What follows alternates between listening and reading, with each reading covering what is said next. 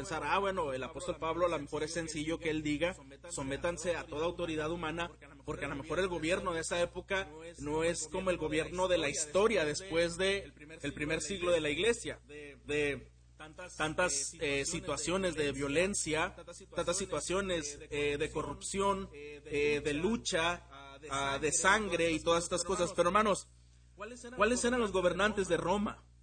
Bueno, simplemente recordemos que Roma, justamente Roma, fue conocida por varios de sus gobernantes que fueron atroces e implacables. Para muestra de ello, recordemos, por ejemplo, el emperador Nerón, quien fue presente, un gobernante presente y muy impío y activo en la época de la iglesia un hombre despiadado. Y no solo fue él, hubo varios emperadores en Roma que se conocieron por ser despiadados hacia sus propias familias, hacia la gente del pueblo y especialmente muchos de ellos hacia el cristianismo mismo. Entonces, el apóstol Pablo no está hablando por una razón conveniente, no está hablando pensando en autoridades justas en ese momento, sino que él en realidad está enseñando cuál es la estructura de Dios en la cual Él ha puesto el gobierno en el mundo. ¿Cómo podemos someternos a las autoridades civiles a pesar de que muchas veces pueden ser oponentes a nuestros valores? Y vamos a ver solamente dos puntos esta mañana que nos invitan a poder vivir en sujeción a nuestras autoridades civiles. La primera de ellas, el primer punto que vamos a ver es las figuras de gobierno y liderazgo, y cuando hablo de figuras me refiero a las personas que están representando el gobierno, las figuras de gobierno y liderazgo poseen una autoridad que ha sido conferida por Dios. Creo que esta declaración, hermanos, ya encierra suficiente, ¿verdad? Las personas, las figuras de gobierno y de liderazgo que poseen una autoridad esta autoridad ha sido conferida por Dios. Y esto dice el versículo 1. Sométase a toda persona en las autoridades que gobiernan. Y ahora dice, porque no hay autoridad sino de Dios. Y las que existen por Dios han sido constituidas. Esta declaración con esta sola declaración podría ser suficiente y decir, ya creo que esto lo dice todo, vámonos, ¿verdad? ¿Por qué debo someterme? Porque Dios ha establecido la autoridad. Las personas que están ejerciendo autoridad, esa autoridad les ha sido conferida por Dios. Es razón suficiente, pudiéramos pensar nosotros, para entender que si esa autoridad la ha dado Dios, la ha puesto en sus manos, bueno, ya no tenemos más eh, que cuestionar, ni tenemos más que comprender. Esta es una razón eh, ya completa. Sin embargo, hermanos, creo que debemos apelar a nuestros pensamientos, a nuestras inquietudes, a nuestras dudas y a muchas situaciones que el apóstol Pablo, igualmente inspirado por el Espíritu Santo de Dios, eh, está ministrando a estos corazones que probablemente también pudieron haber estado inquietos de tener que sujetarse a gobiernos que quizá no eran conocidos por ser los mejores. Así que eh, primeramente, hermanos, al decir esta declaración, sabemos que Dios establece los gobiernos humanos. Y cuando Él hace esto es porque está llevando a cabo sus propósitos. Así que, hermanos, eh, los gobernantes son servidores de Dios. Los gobernantes son servidores de Dios. Y no solamente aquellos que están gobernando bajo el temor de Dios. Puede haber y ha habido en la historia gobernantes que han tenido una comunión con el Señor y estos gobernantes han, han hecho, han ejercido eh, su liderazgo, su autoridad bajo el temor de Dios. Pero esas han sido pequeñas excepciones. Eso no es la regla general de quien ha tenido en su mano eh, el gobierno o la autoridad. Pero a pesar de que no coincidan con nuestros valores, toda persona que está en una posición de autoridad pues esta autoridad que Dios le ha conferido, que Dios le ha delegado. Así que lo que el gobierno civil, hermanos, y los funcionarios públicos hagan con esta responsabilidad, con esta autoridad, no elimina la enseñanza de que nosotros debemos expresar una sujeción a estas figuras de autoridad y de liderazgo eh, humano, porque fueron puestos por Dios. Y si fueron puestos por Dios, ellos darán cuenta a Dios de esto que les ha sido delegado, que les ha sido entregado en sus manos. Lo que estoy diciendo es que a pesar de un mal gobierno o una mala autoridad, esto no nos dice por completo eh, que debemos tener una actitud de rechazo a la autoridad o al gobierno. Al menos en algunos casos, y ahorita vamos a ver de qué se trata.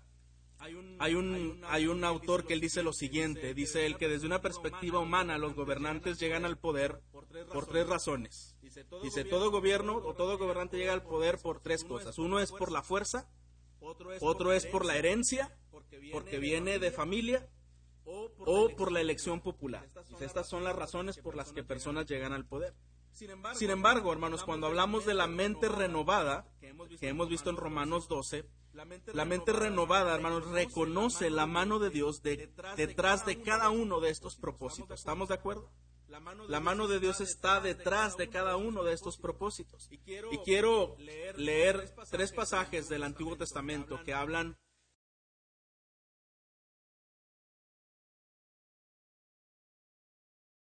quiero leer en Éxodo capítulo 9, versículos 15 y 16, cuando Dios le dice a Faraón, porque si yo hubiera extendido mi mano y te hubiera herido a ti y a tu pueblo con pestilencia, ya habría sido cortado de la tierra. Pero en verdad por esta razón te he permitido permanecer, para mostrarte mi poder y para proclamar mi nombre por toda la tierra. Lo que está diciéndole el Señor a Faraón es, yo desde hace tiempo pude haberte desarraigado, pude haberte eliminado por una pestilencia a ti y a todo tu pueblo.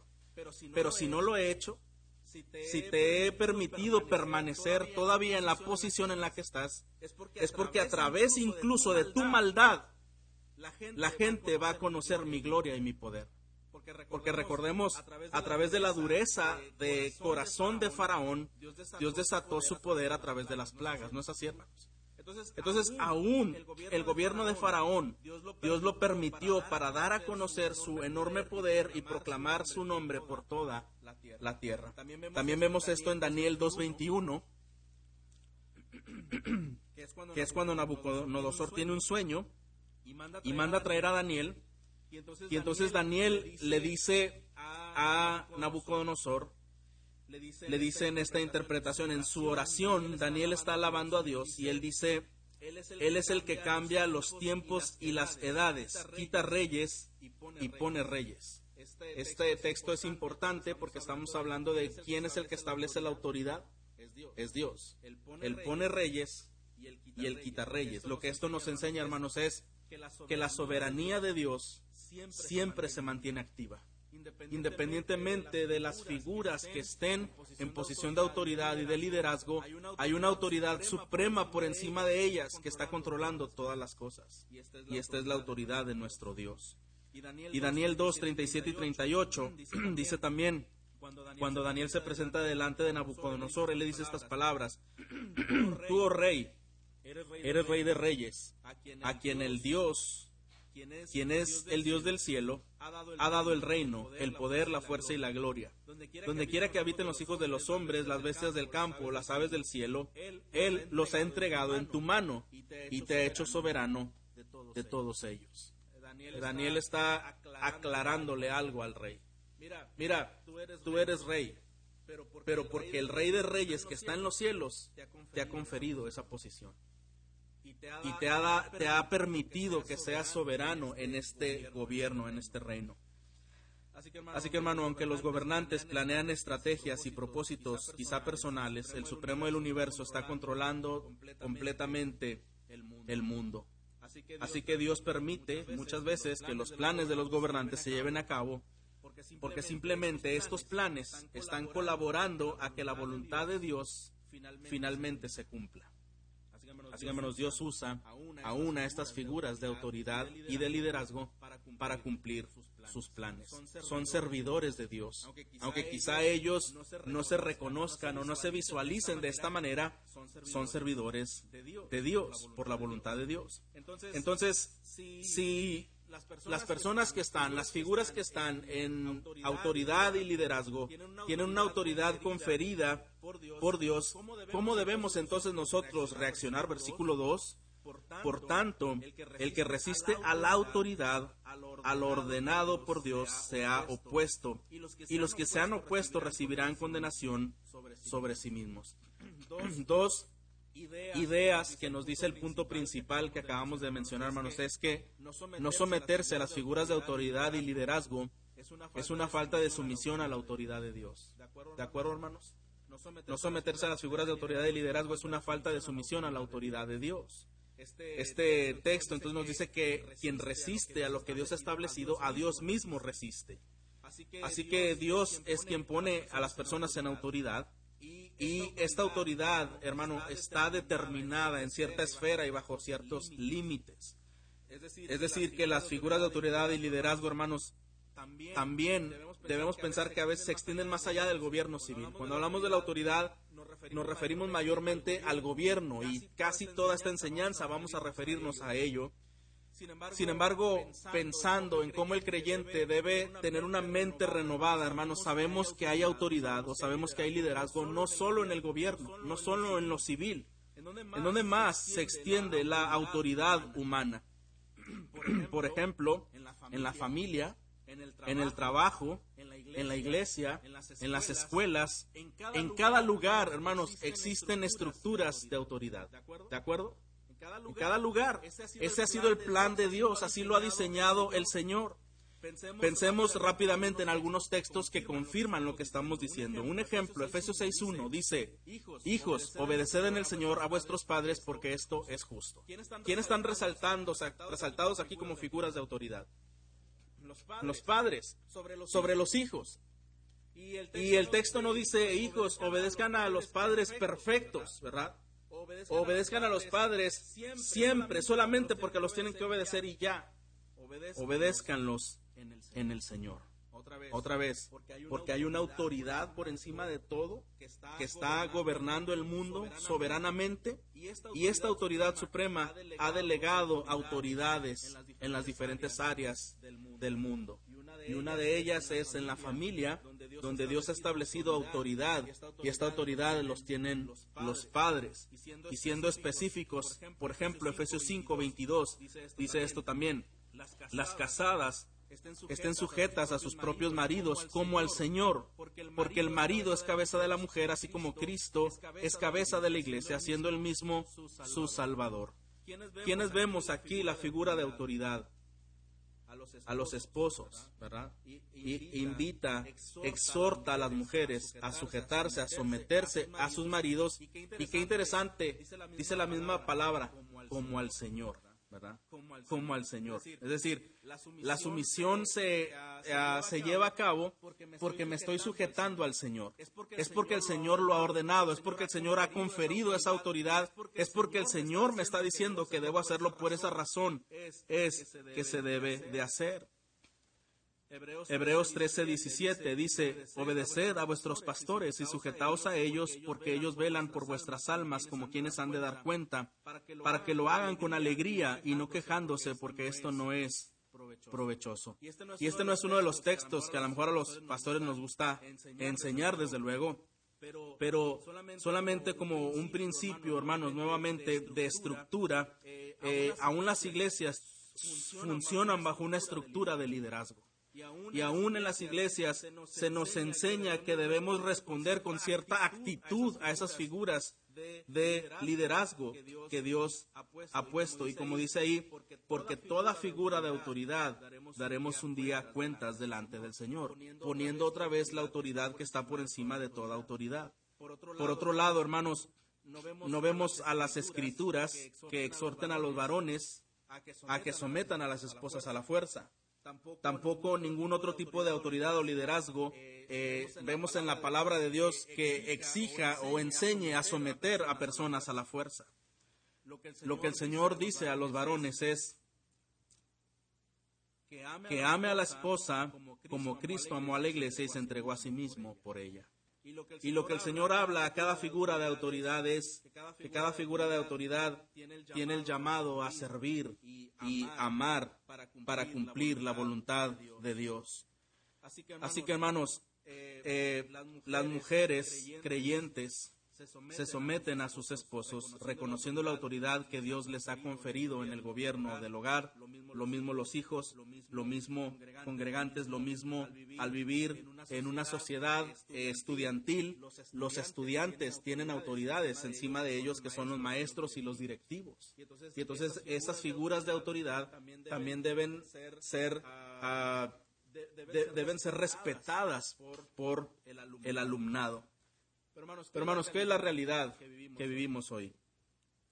Vivimos en una sociedad que promueve mucho la autonomía y el libre pensamiento. ¿Qué, qué significa esto? Es decir, que no necesitas de nadie, ni necesitas que nadie te diga lo que tú tienes que hacer. ¿No es así, hermanos? Que estas ideas son muy populares en el mundo.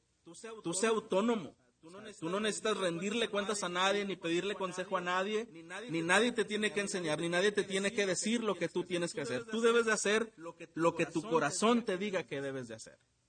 Lo que tú quieras hacer, lo que a ti te haga feliz, eso es lo que tú debes de hacer.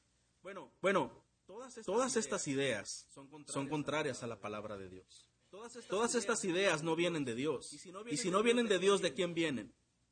Vienen del maligno, definitivamente. Y al vivir en esta sociedad que promueve la autonomía y el libre pensamiento, hermanos, entonces para el mundo se vuelve natural practicar una resistencia a las autoridades. De tal manera que en las escuelas, entre compañeros, quizá, ¿a poco tú le haces caso a tus papás? Ya están pasados de moda, ¿verdad? ¿Por qué tienes que hacerles caso a ellos? ¿Por qué tienes que decirle todo lo que tú tienes que hacer? Y no, solo, en las escuelas, en los ambientes de trabajo. ¿Por qué tienes que avisar todo lo que debes de hacer? y en cada área, hermanos, social, existe este tipo de influencia hacia las personas. Y los creyentes, hermanos, vivimos en medio de esa influencia. Y un creyente que es renovado por la escritura debe rechazar ese pensamiento que no viene de Dios. Que no viene de Dios.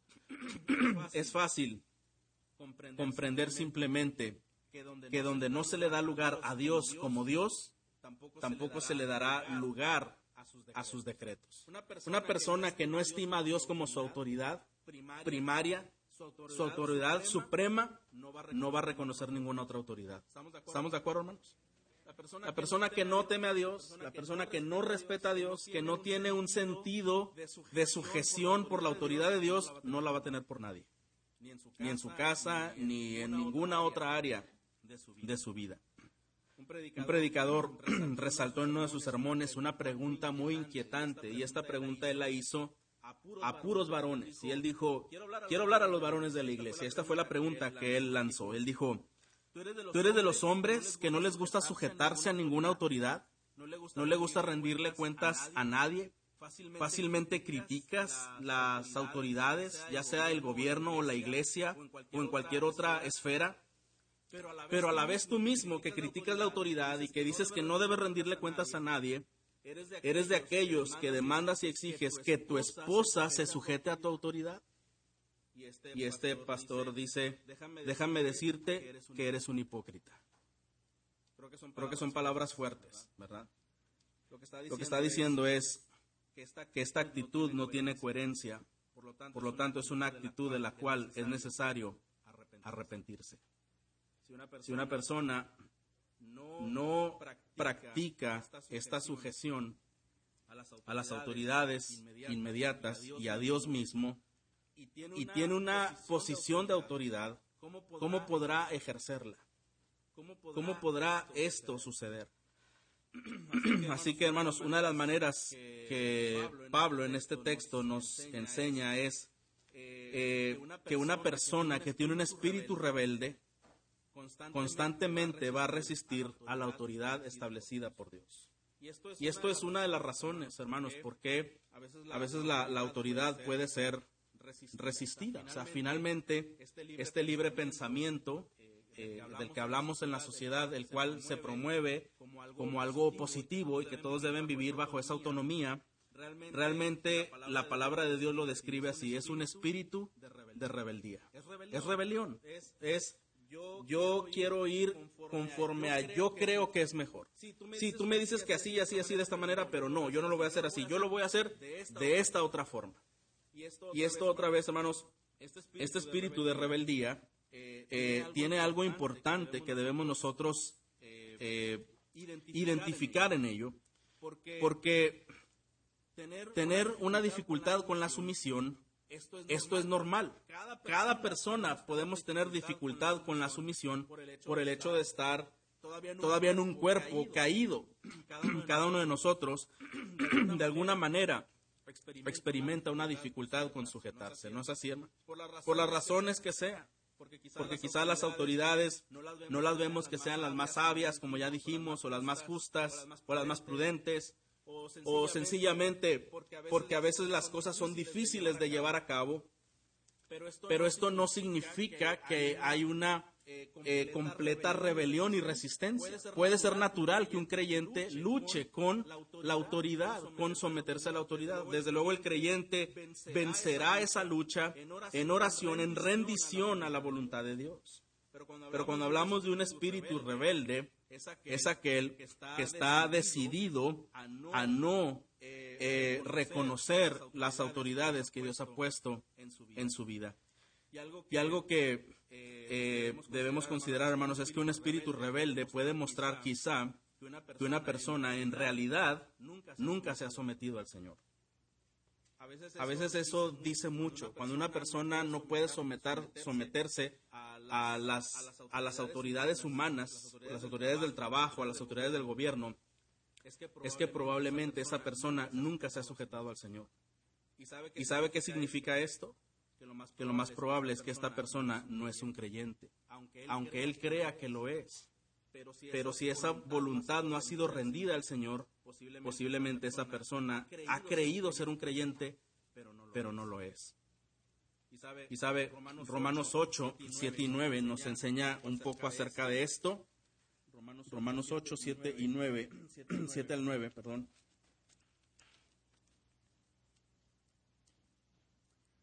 Dice, la mente puesta en la carne es enemiga de Dios porque no se sujeta a la ley de Dios, pues ni siquiera puede hacerlo. Y los que están en la carne no pueden agradar a Dios. Sin embargo, ustedes no están en la carne, sino en el Espíritu, si en verdad el Espíritu de Dios habita en ustedes. Pero si alguien no tiene el Espíritu de Cristo, el tal no es de él.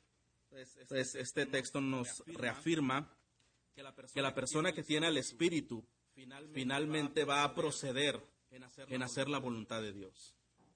Pero este texto está cuestionando a, los creyentes que están oyendo esta carta en Romanos que si tú no puedes sujetarte a la, a la voluntad de Dios, es que entonces no tienes al Espíritu de Dios contigo.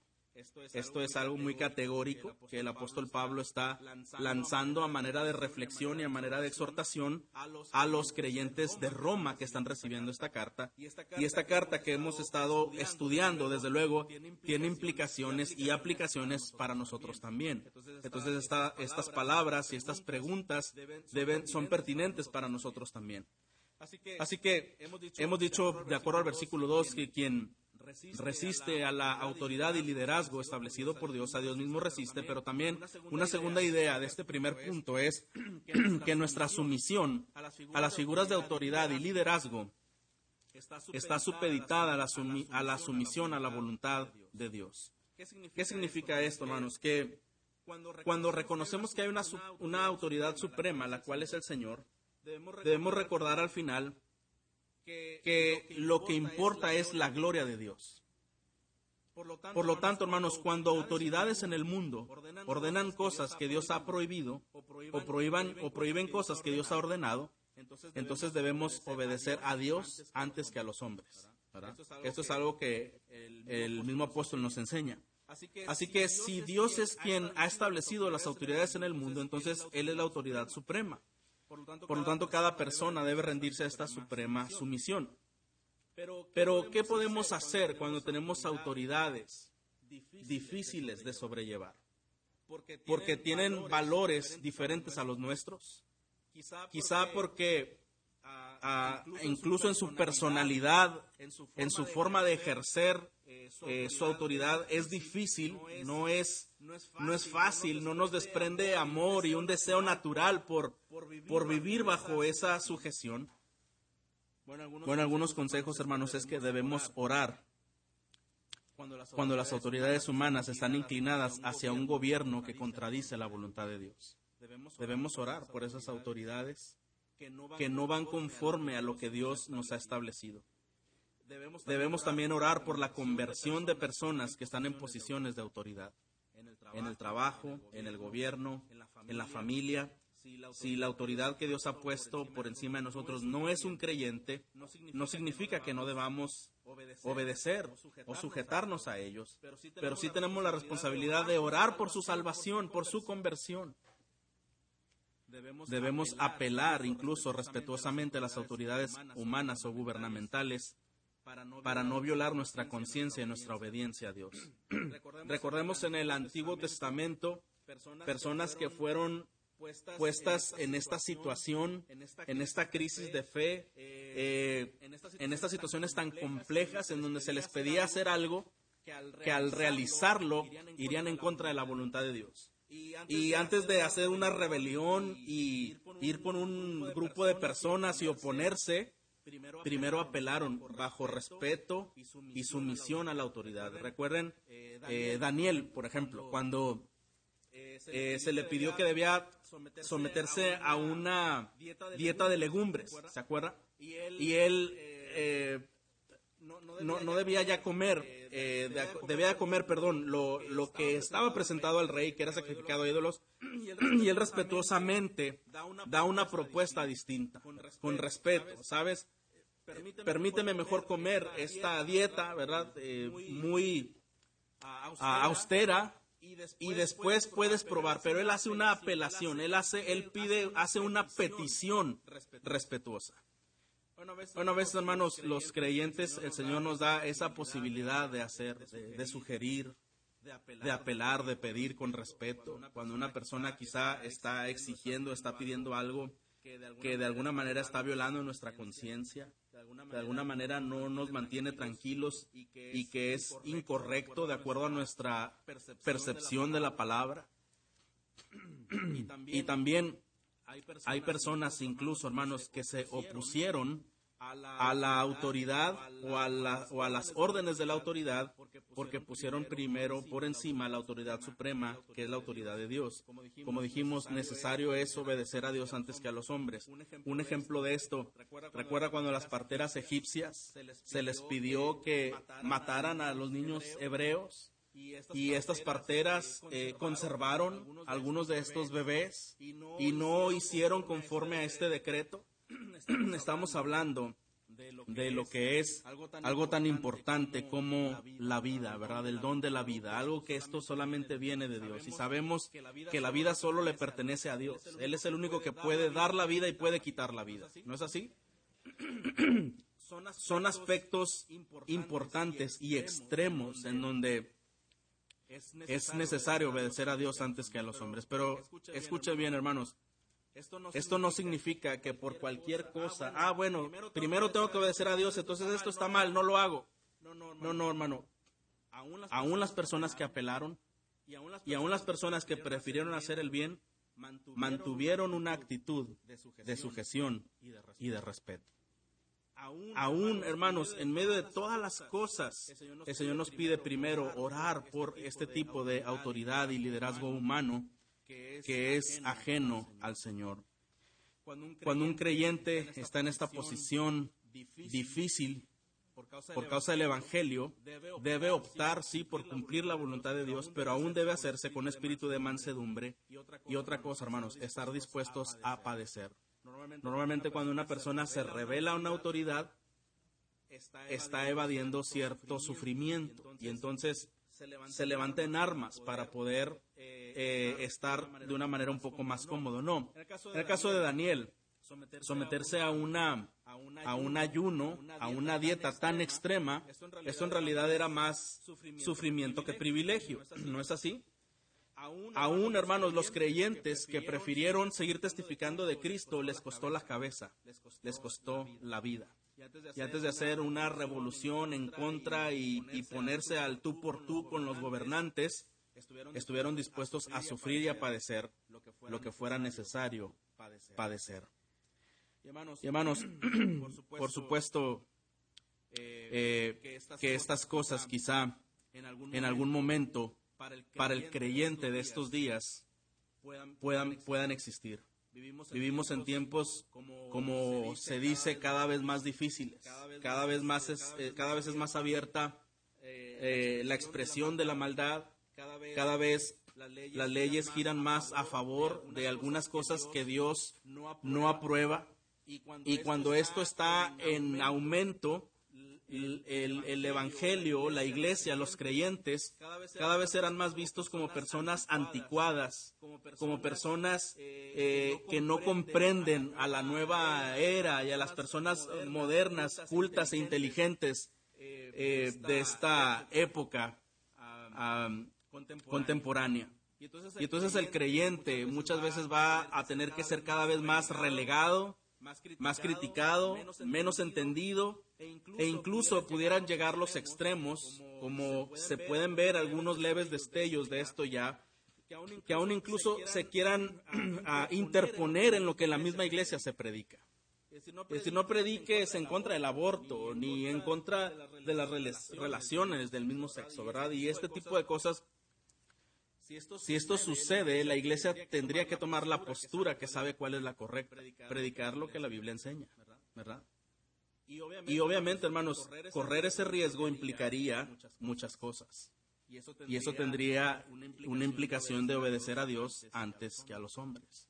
Y ahora mismo se puede ver ya ciertas quejas sobre supuestos discursos de odio, que es enseñar lo que la Biblia enseña. Por eso, hermano, cuando un creyente decide obedecer a Dios antes que a los hombres, estamos hablando de estas cosas. Cuando ponemos en primer lugar la voluntad de Dios, el Evangelio, su palabra, su reino, y no cuestiones personales, no porque yo no quise obedecer, no porque no es la mejor manera.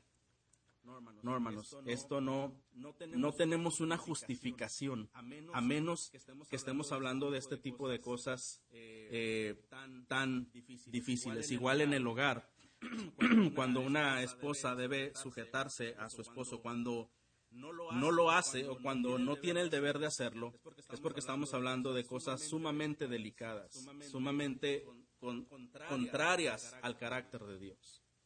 Entonces, eh, pidamos al Señor que tengamos un espíritu de sumisión, un espíritu de sabiduría para hacer lo que debemos de hacer. Vamos al segundo punto principal.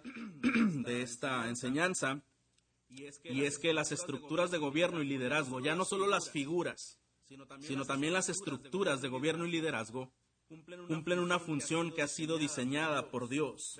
Versículo 3. Porque los gobernantes no son motivo de temor para los de buena conducta, sino para el que hace el mal.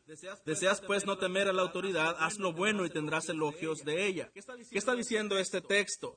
Bueno, dice que la razón por la que la autoridad ha sido puesta de parte de Dios no es para infundir temor, no es para amedrentar, no es para imponer de una manera inconsciente. Realmente esta estructura de gobierno esa estructura de autoridad que existe en cada área de la sociedad, Dios la ha diseñado porque sabemos bien que Dios es un Dios de orden, ¿verdad? Y como sabemos esto, entonces Dios ha puesto estructuras en diferentes niveles, en diferentes esferas sociales. Por lo tanto, cuando hablamos del gobierno civil, dice que Dios lo ha puesto como un mensajero o como un ministro o como un servidor de Dios para poder eh, hacer que la justicia se aplique en, el entorno social. Así que hermanos, algo interesante es eh, que el gobierno debe castigar al que hace lo malo y recompensar al que hace lo bueno, de acuerdo a lo que este texto nos dice. Pablo está presuponiendo que existe una norma correcta, objetiva, universal que distingue lo bueno de lo malo. Porque esta autoridad que Dios ha puesto no está hablando que es una autoridad eh, creyente, una autoridad cristiana, pero hay una norma moral y esta norma moral no la define el gobierno, no la deciden por consenso, eh, por lo que la mayoría diga. Esta norma moral ha sido establecida, hermanos, por Dios, porque es Dios quien distingue lo bueno de lo malo. Lo que es bueno, lo que es agradable delante de Dios. ¿Y cómo es que las personas incrédulas pueden saber lo bueno y de lo malo? Bueno, Romanos 2.14 nos dice que por la conciencia, ¿verdad? Todo ser humano que nace, nace con una conciencia. Y esa conciencia dicta de manera general lo que es el bien y lo que es el mal. Por supuesto, no a manera detallada, no a manera estricta. El ser humano caído por el pecado ve las cosas de una manera empañada. Pero sin embargo, hermano, piensa en esto. ¿Por qué el niño pequeño cuando hace una travesura se esconde? Porque sabe en su interior que algo malo ha hecho. ¿verdad? Todos nacemos con una conciencia. Desde luego la conciencia se puede pervertir, la conciencia se puede cauterizar, la conciencia se puede deformar o se puede extrasensibilizar, de tal manera que una persona con conciencia extrasensible ve cosas malas aun cuando no son malas porque así le enseñaron.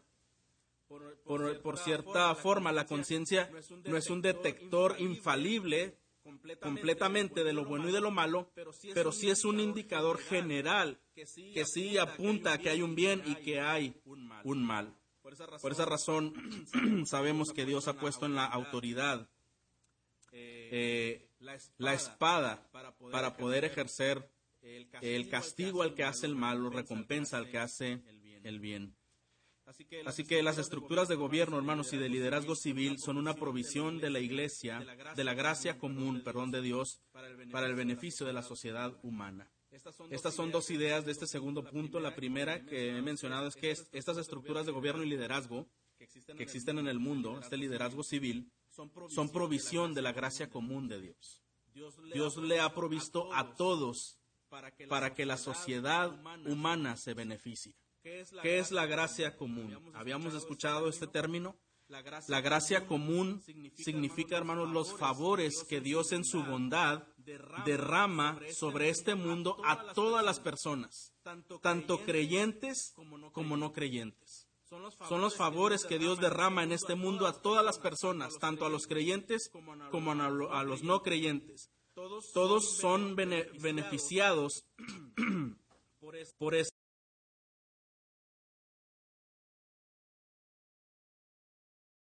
Dice que el sol sale para quién? Para todos, para malos y para buenos. Bueno, pudiéramos decir, esa es una gracia común. Algo que a lo cual todos podemos participar, todos podemos tener acceso, sea creyente o no sea creyente. La gracia especial es aquella que salva a los pecadores. La gracia especial es aquella que salva a los pecadores. Pero cuando hablamos del gobierno, esta es una manifestación de gracia común. Dios la puso para el beneficio de todo ser humano, tanto creyentes como no creyentes. Así que el gobierno tiene como función promover los intereses y el bienestar de la comunidad y administrar la justicia. Ahora, otra vez, estamos hablando que en teoría, ¿verdad? Este es el papel o la función que el gobierno ejerce no es producir una buena conducta, porque el gobierno no tiene la potestad ni la capacidad de producir buena conducta en las personas. Ninguna institución humana lo puede hacer. Sabemos que únicamente Dios, por medio de su palabra y el poder de su espíritu, puede transformar los corazones de las personas. ¿De acuerdo, hermanos? Sin embargo, sí Dios ha puesto en el gobierno una espada de manera temporal en sus manos. Y esta espada es para administrar la justicia y por esta razón se ejecutan consecuencias para quien comete infracciones y delitos.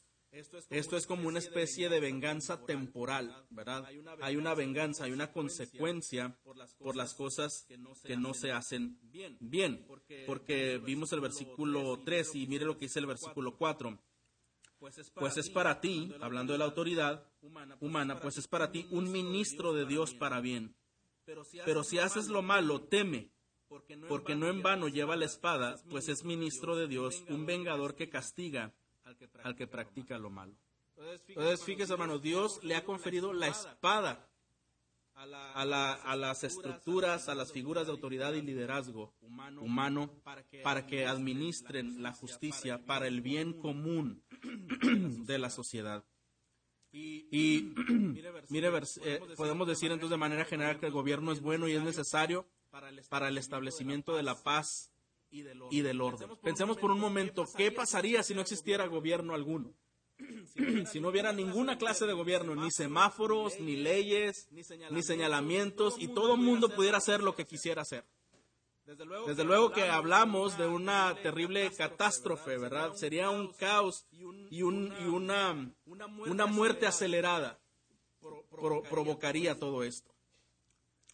Así que, hermanos, Dios en su sabiduría, entonces ha puesto las autoridades humanas como una gracia común para el bien de la sociedad, para que se pueda administrar, para que se pueda ejercer cierta justicia en el mundo. Y mire lo que es el versículo 5.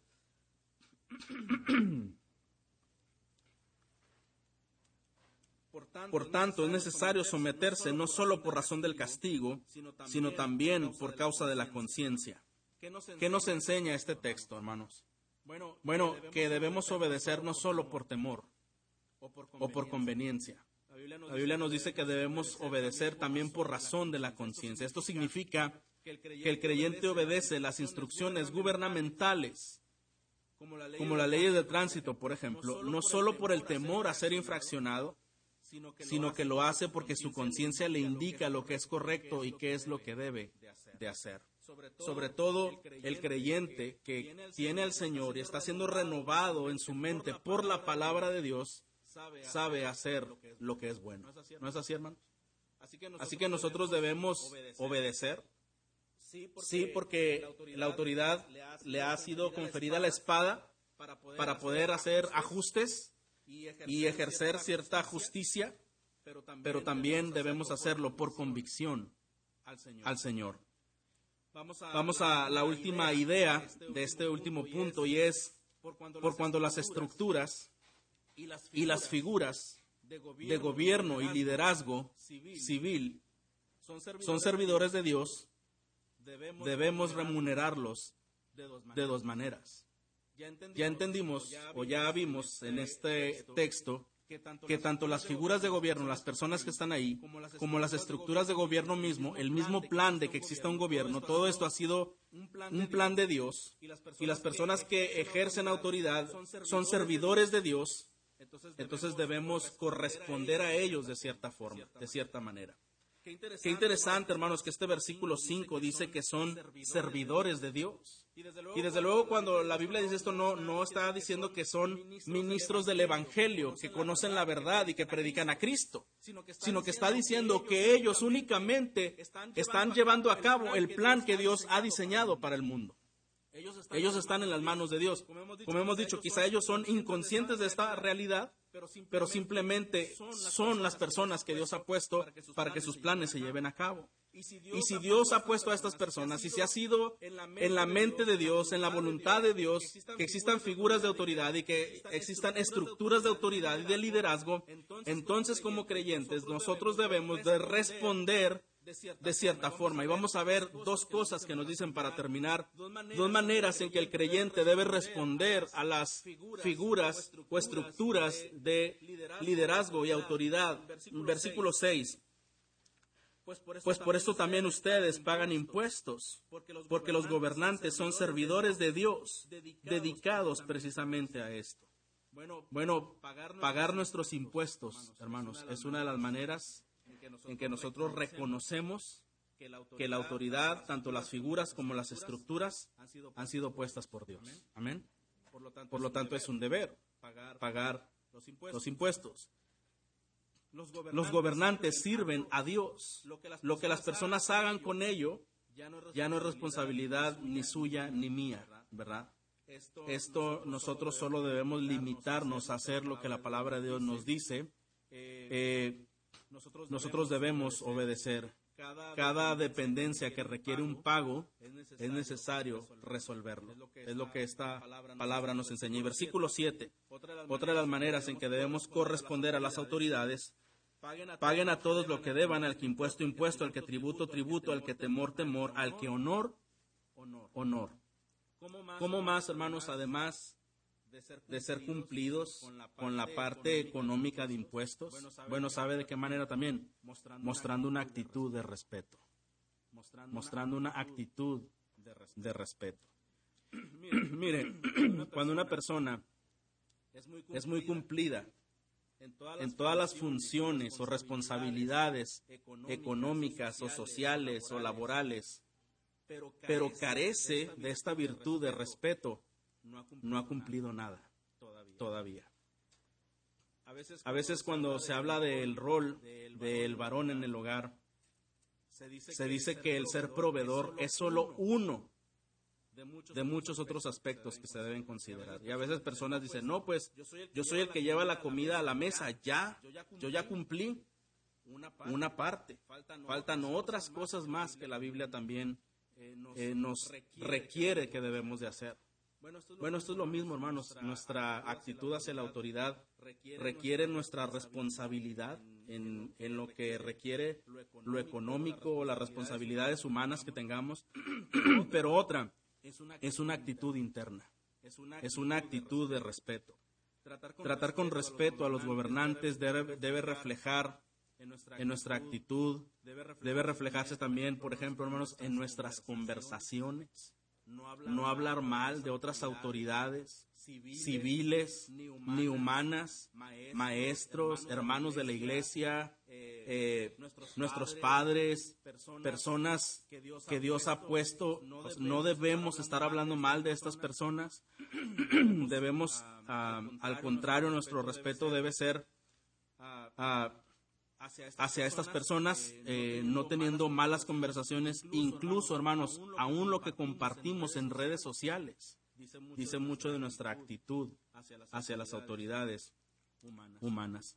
Desde luego, hermanos, esto no significa que no existan desacuerdos con ciertas formas de gobierno, pero se espera del creyente una actitud como la de Cristo. ¿Cuál fue la actitud de Cristo? Que fue manso y humilde de corazón. Fue manso y humilde de corazón. Y Jesús nos invita, hermanos, a imitarlo. Incluso es Jesús quien dijo, dale a Dios lo que es de Dios y al César dale lo que es del César, ¿verdad? tú cumple con Dios y cumple con lo que tienes que cumplir humanamente. Quiero dar una conclusión, hermanos, para terminar. ¿Sabe cuál es la realidad de por qué muchas veces hay hostilidad hacia las autoridades humanas, hacia el gobierno civil o hacia otras autoridades humanas inmediatas en nuestra vida? Muchas veces, y principalmente hablando del gobierno civil, muchas veces, hermanos, esta actitud existe porque tenemos expectativas equivocadas respecto de la autoridad. Y esto es eh, a veces hemos escogido a estas personas porque creemos estar de acuerdo con ellos y lo más probable es que nuestras expectativas al no verse cumplidas con su desempeño de los dirigentes de nuestro país o de nuestra ciudad, entonces ya existe ese carácter, esa reacción de rechazo o porque hemos visto otros gobiernos anteriores o otras autoridades anteriores fallar, o sabemos de muchas autoridades que fallan, y entonces pues como todos son pecadores y al final pues nadie hace lo bueno, pues mejor no me someto a nadie, ¿verdad? No, hermano, ¿sabe cuál es el problema? En donde ponemos nosotros nuestra esperanza. El único gobierno justo y perfecto que la Biblia señala es el gobierno de Dios. Y como dijimos, la sujeción a un gobierno humano no es porque sea justo, o sea sabio, o sea perfecto, es porque Dios lo ha conferido. Debido a esto, hermanos, el problema de nuestras decisiones y de nuestras actitudes, incluso muchas veces no es por el desempeño de los dirigentes. Más bien es el resultado de donde hemos puesto nuestra esperanza. Y déjeme decirle esto, hermano, ningún gobierno es la esperanza de México ni del mundo, ¿verdad? Ningún gobierno es la esperanza ni de México ni del mundo. La esperanza para una vida mejor no se halla ni en la educación, ni en la salud, ni en la economía. Eso usted y yo como creyentes debemos tenerlo bien claro. La única esperanza para todo ser humano siempre ha sido y siempre será Jesucristo. Esa es nuestra única esperanza, porque Jesucristo es el que ofrece una vida nueva y ofrece una vida eterna. Por lo tanto, el creyente no espera que todos los problemas de esta sociedad un día se van a resolver con X partido, con el otro partido, con el que algún día exista. Hermano, los problemas nunca se van a terminar, al contrario, empeorarán. Por eso, hoy cantamos por encima del sol. Se puede ver redención, decíamos, ¿verdad? Todo podemos ver cómo será en realidad. Porque todo lo que hay en esta vida, hermanos, es perecedero, es corrupto. Y nuestra esperanza no es eh, con que tengamos mejores oportunidades. El creyente, bien, si estas cosas se dan y no es malo buscarlas de alguna manera, pero esa no es nuestra esperanza. Nuestra esperanza, y nosotros sabemos, es que buscamos una ciudad con mejores fundamentos, un gobierno más excelente. Y eso es con el Señor, cuando estemos reunidos con Él para siempre.